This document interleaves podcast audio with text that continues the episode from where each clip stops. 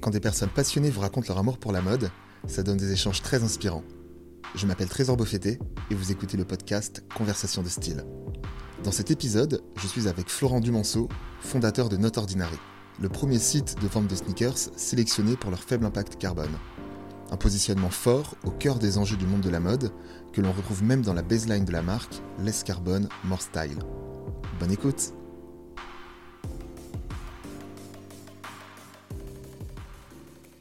Salut Florent, Salut Trésor, comment tu vas? Super bien. Merci de m'accueillir dans ton super coffee shop. Avec plaisir, avec plaisir. Euh, on est chez On Partage. Les gens qui suivent le podcast savent que On Partage, ben, c'est le, le coffee shop de ma femme. Là, on ferme la parenthèse vie privée pour rentrer dans le, dans le vif du sujet. Est-ce que tu peux me présenter ta marque? Alors oui, bien sûr, euh, il y a cinq mois, on a créé notordinary.com, qui est la première plateforme digitale dédiée uniquement aux sneakers hype et responsables. Pour la côté responsable, nous, on a pris l'angle de l'empreinte carbone, parce qu'aujourd'hui, il y avait beaucoup de labels pour définir la mode éco-responsable et les sneakers éco-responsables. Mais nous, on a choisi de rendre ça un, un peu plus audible et un peu plus simple pour tout le monde avec un- juste un numéro. Et on a fait un partenariat unique avec Carbon Fact qui calcule l'empreinte carbone de toutes les paires qui sont sur le site.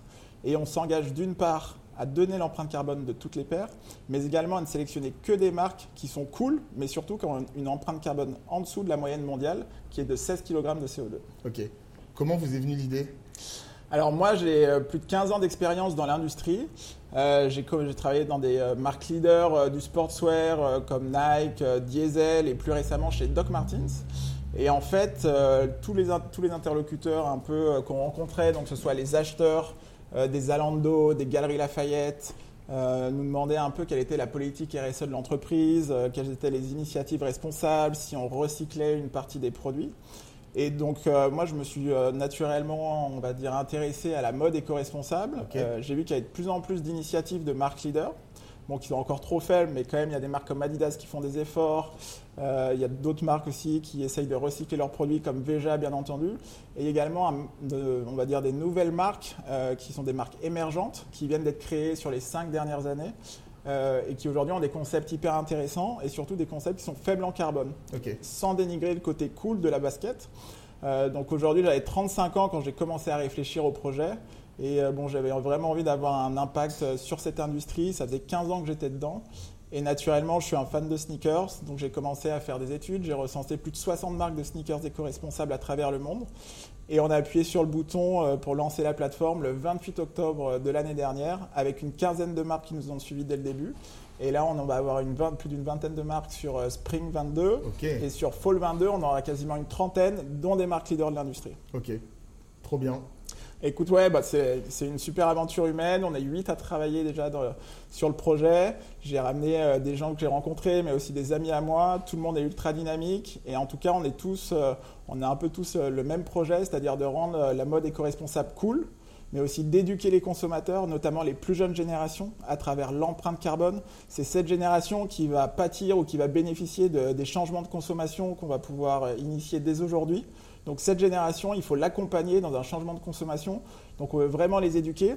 Et en les éduquant, en montrant qu'on a un marché vraiment qui existe et que les jeunes ont vraiment de l'appétence pour la mode éco-responsable, nous, on va derrière aller voir les marques pour leur montrer que le marché existe et qu'ils doivent changer également leur mode de production vers une production forcément plus durable et euh, avec une empreinte carbone moins importante que ce qu'ils font aujourd'hui. Alors, tu sais, quand on parle de, de mode éco-responsable, euh, souvent, le- dans, dans le cliché hein, qu'ont les gens, c'est souvent, voilà, des. euh, ok, c'est éco-responsable, mais le côté esthétique, on le laisse un peu de côté, ce qui n'est pas le cas. J'invite les, les auditeurs du podcast à aller faire un tour et, euh, et à voir les marques qui sont, qui sont présentes sur le site. Euh, c'est un podcast qui parle de style. Euh, pour toi, c'est quoi avoir du style au sens large? Alors, j'ai un peu, euh, lorsque je réfléchis à cette question, pour moi, avoir du style, c'est se sentir confortable, c'est être heureux, être de bonne humeur. Ça signifie qu'on est soi-même. Pour moi, il n'y a pas, euh, on va dire, le diktat de la mode, tu vois, ça n'existe pas. Il n'y a pas un seul style. Pour moi, il n'y a rien de plus stylé qu'une personne dans la rue qui est, qui est souriante, qui est aimable. Euh, et pour ça, ça signifie qu'elle a choisi les bons vêtements, qu'elle se comprend elle-même. Et pour moi, il n'y a rien de plus stylé. Ok. Et ton style, alors, comment tu le, comment tu le définis? Alors bon, c'est sûr, je suis souriant et aimable, mais au-delà de ça, en termes de vêtements, euh, moi je suis vraiment, euh, on va dire, un enfant des années 90. Bon, je suis né dans les années 80, mais j'ai vraiment été adolescent dans les années 90.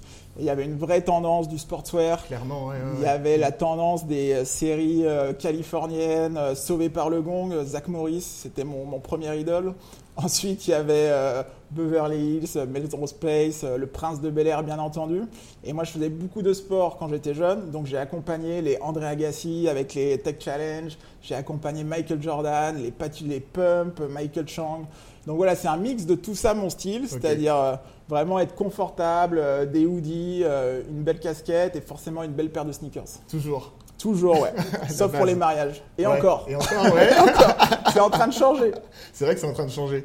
Euh, est-ce qu'il y a un, lien entre, entre ton style, ce que tu viens de définir là, et le style de Not Ordinary au sens, au sens large bah, Tout à fait. Bon, j'ai encore reçu un message sur LinkedIn euh, la semaine dernière euh, d'un ancien ami à moi que j'ai pas eu depuis 10 ans. Et forcément, je fais un peu de communication sur LinkedIn. Et lui me fait un message, me dit Mais c'est exact, c'est tellement toi ce projet, quoi. C'est tellement toi, Not Ordinary.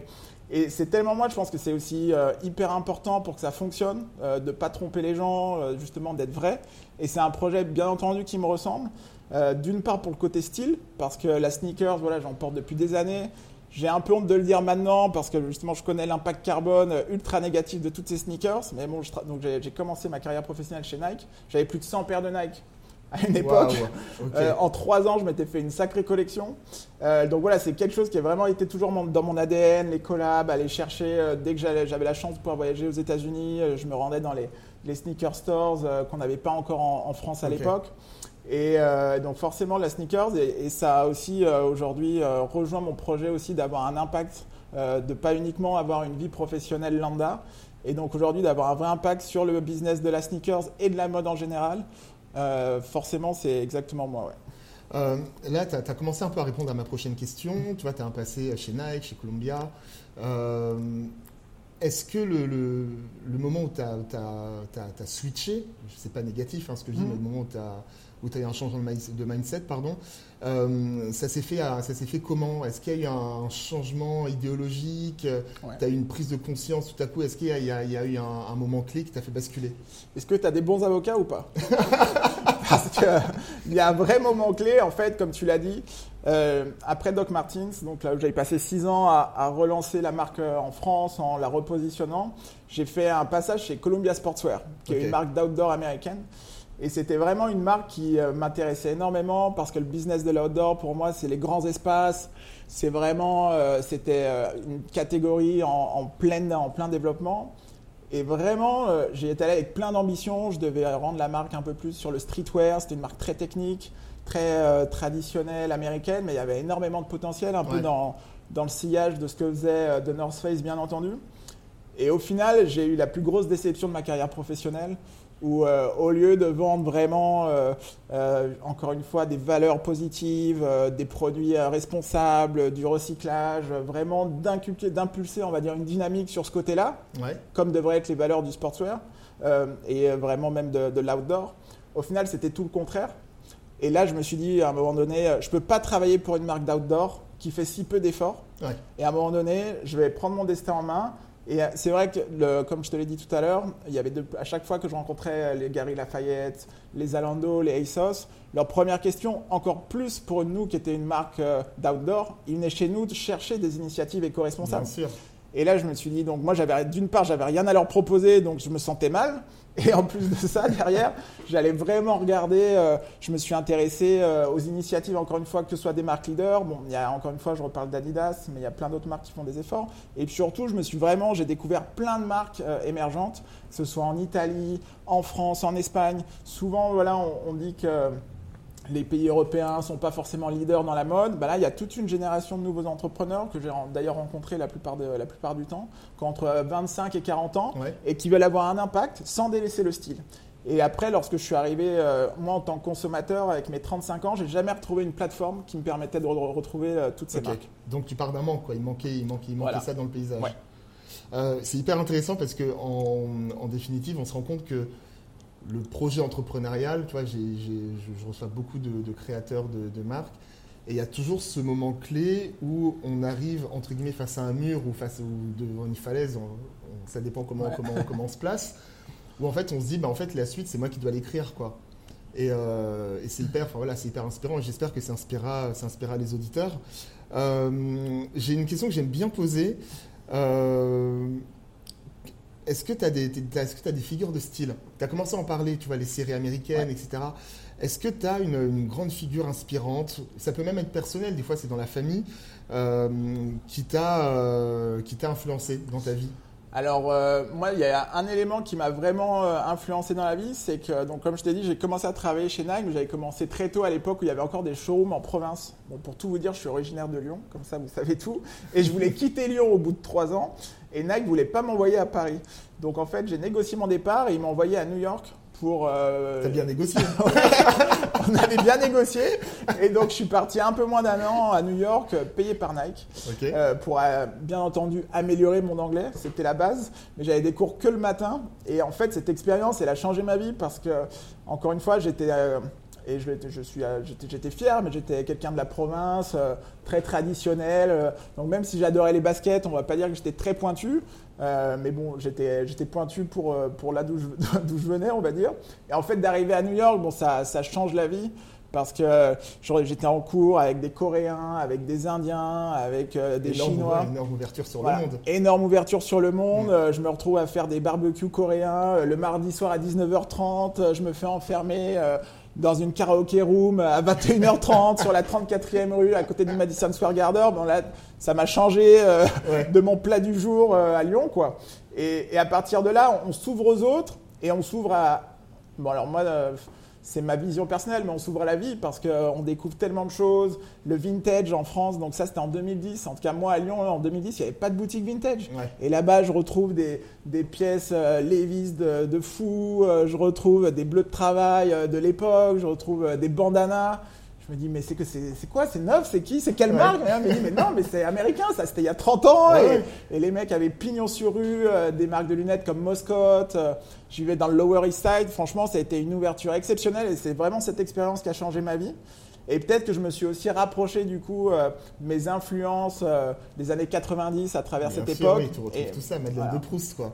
Et je me suis, en fait, je me suis vraiment découvert moi-même à, à travers ce, ce voyage. Une sorte de voyage un peu initiatique, quoi. Là, t'en parles, t'as des étoiles dans les yeux. Ouais, ouais. Bah, ça a un peu changé ma vie parce qu'en fait, après, je suis retourné direct. Je suis venu sur Paris. Ouais. Bien entendu, je voulais rester à New York, mais j'étais plus occupé à, à m'occuper de mes sorties euh, que de mon visa. Donc, ça, ça a mis un peu de temps. Et ensuite, euh, je suis rentré à Paris. J'ai eu énormément de chance. C'est que j'ai été contacté par euh, Diesel pour lancer leur gamme footwear. Donc, je me suis pas posé la question. J'avais jamais vécu à Paris. Boum, je, et je suis- ça fait 12 ans que je suis à Paris aujourd'hui. Ok, d'accord. Voilà. Belle histoire, un beau parcours, c'est cool. Écoute, euh, ouais, bah, il y a encore beaucoup de choses à écrire, mais j'ai pas été malheureux sur, euh, sur mes 37 premières années. Non, mais c'est cool, c'est cool. Est-ce qu'à un moment donné, il y a un achat, là tu parlais par exemple de ta découverte de vintage aux US, euh, il y a un fait comme ça marquant une découverte euh, qui, euh, qui chez toi a tout, fait changer? Alors, tout fait changer, je sais pas, mais en tout cas, lorsque je pense, si je réfléchis deux secondes, j'ai une paire de Jordan 1. Lorsque je travaillais chez Nike, c'est le, le coloris original, la OG, euh, la blanche et noire. Ouais. Et cette paire, je l'ai mise pendant 5 ans, mais dans toutes les situations. C'est-à-dire aller au supermarché, aller en boîte, elle a de- aller vite sur les festivals, elle a de la boue en Angleterre, et elle a de la vodka, elle a Tu tout. quoi. Voilà, elle a tout sur elle. Et, euh, et cette paire, voilà, je veux dire, la Jordan 1, encore une fois, en 2008, elle n'était pas hyper trendy, bon, sans dire que j'ai découvert les tendances loin de là. Mais en fait, encore une fois, c'est un peu comme le voyage à New York, c'est que je me suis redécouvert moi-même à travers cette paire de baskets. Et en plus de ça, euh, voilà, elle a, elle a tout vécu. Et euh, à partir de là, j'ai continué ma collection euh, de Jordan. Et, et voilà, maintenant, j'attends qu'une chose, c'est que Jordan fasse des paires recyclées ou énorme. responsables. Tu penses qu'on va y venir ça? Écoute, je le mets sur le manifeste de Not Ordinary, donc n'hésitez pas à aller voir sur, sur le site en direct. Mais euh, bien entendu, je dis pour moi, le, le but, c'est que même ces grosses marques, il y ait une Jordan 1 en matière recyclée euh, et faible en carbone, et euh, là, on aura réussi. Prochaine question, la caisse totem, mais j'ai l'impression que tu as un peu répondu déjà. La, ouais, bah forcément, les sneakers, hein, Ouais. tous rejoint, tout rejoint la sneakers. Aujourd'hui, bon, je me concentre sur des sneakers faibles en carbone. Et j'ai toujours quand même privilégié, bon, hormis à l'époque de chez Nike où c'était un peu trop facile d'avoir des paires, mais le but aujourd'hui c'est plutôt d'avoir des paires un peu exclusives ou des paires voilà, qui ont une histoire. Moi j'aime bien les, paires un peu vintage. Encore une fois, les années 90, on y revient. Mais, et puis maintenant, forcément, j'étoffe, on va dire, mes, euh, mes penderies avec euh, des sneakers, des marques avec lesquelles je travaille. Aujourd'hui, j'ai une paire de New Lab par exemple. New Lab, elles sont super cool. Elles ont un, peu la forme euh, bah, des, dernières baskets de Louis Vuitton que Virgil Abloh avait faites. Mais c'est un collectif, c'est deux Lyonnais en plus. Alors ça, je ne le savais pas au début. Bah, très bien, le hasard fait bien les choses aussi. Exactement, donc je leur passe le bonjour. Et pour info, donc leurs paires qui sont hyper stylées, hyper confortables elles émettent en gros 50% euh, en moins de carbone que euh, des sneakers euh, classiques. Ok. Donc, Hyper intéressant. Et c'est bien de le rappeler aussi parce que ça donne aussi de la valeur au projet. Exactement. Et ça permet aux gens de faire, le, de faire un choix aussi. Bah, la, partie éducative, comme je te l'ai dit, elle est ultra. C'est 50% de notre projet, autant que de vendre et de présenter des marques. Parce qu'il faut bien se rendre compte que si demain on arrive à faire basculer notre consommation sur un mode plus responsable et plus faible en carbone, euh, le jour où, si on arrive, bon, encore une fois, on verra euh, l'avenir, mais aujourd'hui, un Zalando qui fait 6 milliards, bah, si c'est dans ces 6 milliards d'euros de chiffre d'affaires, il y a 50% d'émissions de carbone en moins, et ben on aura vraiment eu un impact en fait sur notre consommation, sur notre société. Et déjà, euh, on aura pu continuer de s'acheter des baskets, on aura pu continuer d'être cool, mais avoir vraiment un impact. Et ça, c'est aujourd'hui, c'est tout l'objectif de notre ordinaire. Ok. Tu as parlé tout à l'heure de, de ta pièce totem. Est-ce qu'à contrario, il y a une pièce dont tu rêves mais que tu n'arrives pas à trouver? Écoute, euh, bon, globalement, je, bon, le, je, fais, je, chine un peu, je fais les boutiques vintage. Encore une fois, je vais revenir sur des sneakers. Il me manquerait, encore, il me manquerait encore des sneakers. Il me manquerait des, des sneakers encore plus. Bah, vraiment, le rêve, c'est des sneakers originales. C'est les paires des années sans aller jusque dans les années 80 parce que là c'est quasiment impossible. Ah, clairement, c'est la pièce de collection. Ouais, bah, Sotheby's euh, ça vaut 500 euh, 000 euros. Euh. donc ça, on n'y est pas encore. Mais et puis surtout, je pense que je pourrais l'utiliser si un jour je pouvais me les payer à, à des fins plus, plus intéressantes. Mais vraiment essayer de dénicher, même justement dans les boutiques vintage, dans des boutiques de seconde main aujourd'hui. Euh, je me rappelle, il y a quoi Il y a 5 ans, j'ai trouvé une paire de Jordan à 60 euros, une paire de Jordan 1 justement dans une boutique vintage rue Ticton. Et la personne, ça avait aucune idée de ce que c'était. Hein. Et, la personne qui l'a vendu ne devait pas non plus se rendre compte de la valeur du truc. Ah, d'accord. on était sur deux personnes. Euh. Et moi, je suis allé, je lui ai dit, elle coûte combien? Parce qu'en fait, c'était une sorte de, dressing. Euh, homme-femme, euh, mais c'était des pièces un peu, bon, bah, peut-être un peu chic, mais pas spécialement, tu vois. Donc là, elles vont lui dire, ouais, il y a une paire de Nike euh, un peu en bon état, je vais la mettre en vitrine. Et au final, c'était une paire de Jordan 1 à coloris qui est sortie une seule fois. Et en plus, celles-là, elles sont encore en état, donc je les garde. Ok. Ah, du coup, tu les as achetées à la place de la personne, tu les ah Je les ai achetées. Sans rien dire, évidemment. 60 euros. Parfait. Le bon coup. Euh, c'est quoi tes inspirations? Où est-ce que tu puisses ton, inspiration de manière générale? Est-ce que tu fais des expos? Est-ce que tu, euh, tu, euh, tu, vas regarder un peu ce qui, euh, ce qui se passe côté mode? Écoute, bah aujourd'hui, on est quand même, on va dire, le, monde d'Instagram a, un peu pris le pas. Donc, tu as une première inspiration d'Instagram. Après, moi, j'ai vraiment réduit le nombre de comptes que je suis. J'essaye de réduire aussi le, le temps que je passe sur Instagram. Maintenant, je passe plus pour notre ordinary, euh, pour justement faire de la veille concurrentielle. Après, sur les inspirations, j'ai limité, on va dire, à quelques marques de sportswear moderne. Euh, type, bon, à l'époque, euh, j'aimais beaucoup euh, Virgil Abloh, bien entendu, mais plus à ses débuts, dans les années 2012, avec Bintrill, 2013-2014. D'ailleurs, j'avais eu la chance, on avait fait une, une collab avec Doc Martins, où j'avais eu la chance de le rencontrer dans ses premiers ateliers rue Montmartre à Paris, c'était assez ouf, en 2014. Incroyable. Donc, donc cette époque-là, c'était cool. Euh, après, il y a la marque, euh, il y a quoi Il y a Fear of God, euh, Jerry Lorenzo. Bon, c'est tous les, personnes qui se réapproprient, on va dire, le style californien des années 90, avec des codes un peu plus luxe, on va dire. et après, je suis aussi pas mal de moodboard aussi. C'est toujours intéressant de revoir des, vieilles photos, mais avec toujours une esthétique très quali et, au final qui sont, qui sont aujourd'hui très modernes. Et après, bon, je voyais toujours un peu la, les magazines, euh, les magazines de mode, les numéros. Euh, à l'époque, il y avait le Love Magazine, ID. Euh, il y a aussi The Good Life où j'ai une petite interview ce mois-ci, donc n'hésitez pas à aller voir.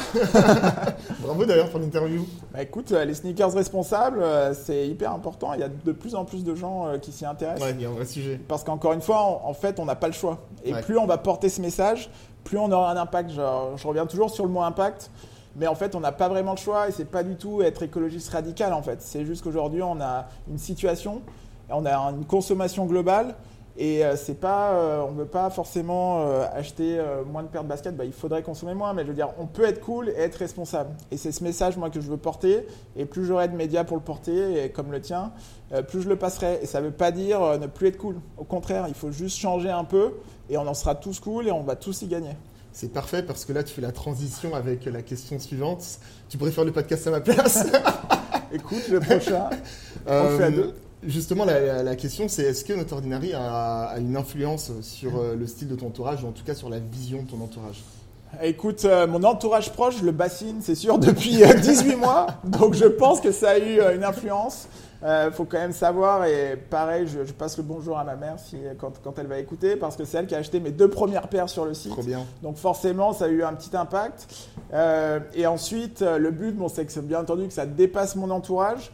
Et moi, encore une fois, donc il y a l'axe d'éduquer euh, les consommateurs, les gens qui vont sur le site. On a plus de 20 000 personnes qui sont allées sur le site, donc on a un trafic euh, naturel euh, qui est déjà assez élevé. Canon. Donc le but vraiment, c'est que ces personnes-là, ils se rendent compte avec un chiffre de l'empreinte carbone. Alors là, c'est encore le début. Mais quand ils vont venir dans six mois, ah, l'empreinte carbone, quand ils vont voir que sur les t-shirts ça va être indiqué, quand ils vont voir que pour les, les biens du quotidien ça va être indiqué, ils vont pouvoir se rendre compte de leur consommation en carbone. Et là, ils vont se dire, ah, bah au final, c'est sur notre ordinary qu'on a que des sneakers qui sont bonnes pour la planète, qui, sont, qui ont une faible consommation carbone.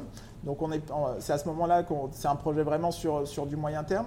Donc la partie éducative, mais encore une fois sans dénigrer la partie euh, bien entendu style. Hyper, important, euh, hyper importante. Et après, comme je te l'ai dit, donc vraiment rendre cool l'éco-responsabilité. Et c'est aussi notre travail. On a une équipe marketing qui est hyper dynamique. C'est que le but, c'est d'utiliser les mêmes codes que justement, je reprends des Off-White des années 2015, même des premières Yeezy. Ces premiers codes-là, on va dire, euh, de communication, ces premiers, euh, ces premiers codes de marketing, euh, pour rendre cool et désirable en fait ces marques éco-responsables qui parfois se lancent et qui sont uniquement sur notre plateforme tous ensemble. En général, il y a quelques marques sur Zalando, il y a quelques marques, il y a, il y a quelques marques sur, euh, sur des WeDressFair, sur des concurrents, bah sur des concurrents mais qui font du, de la mode textile et chaussures, donc ils ont une offre un peu plus faible.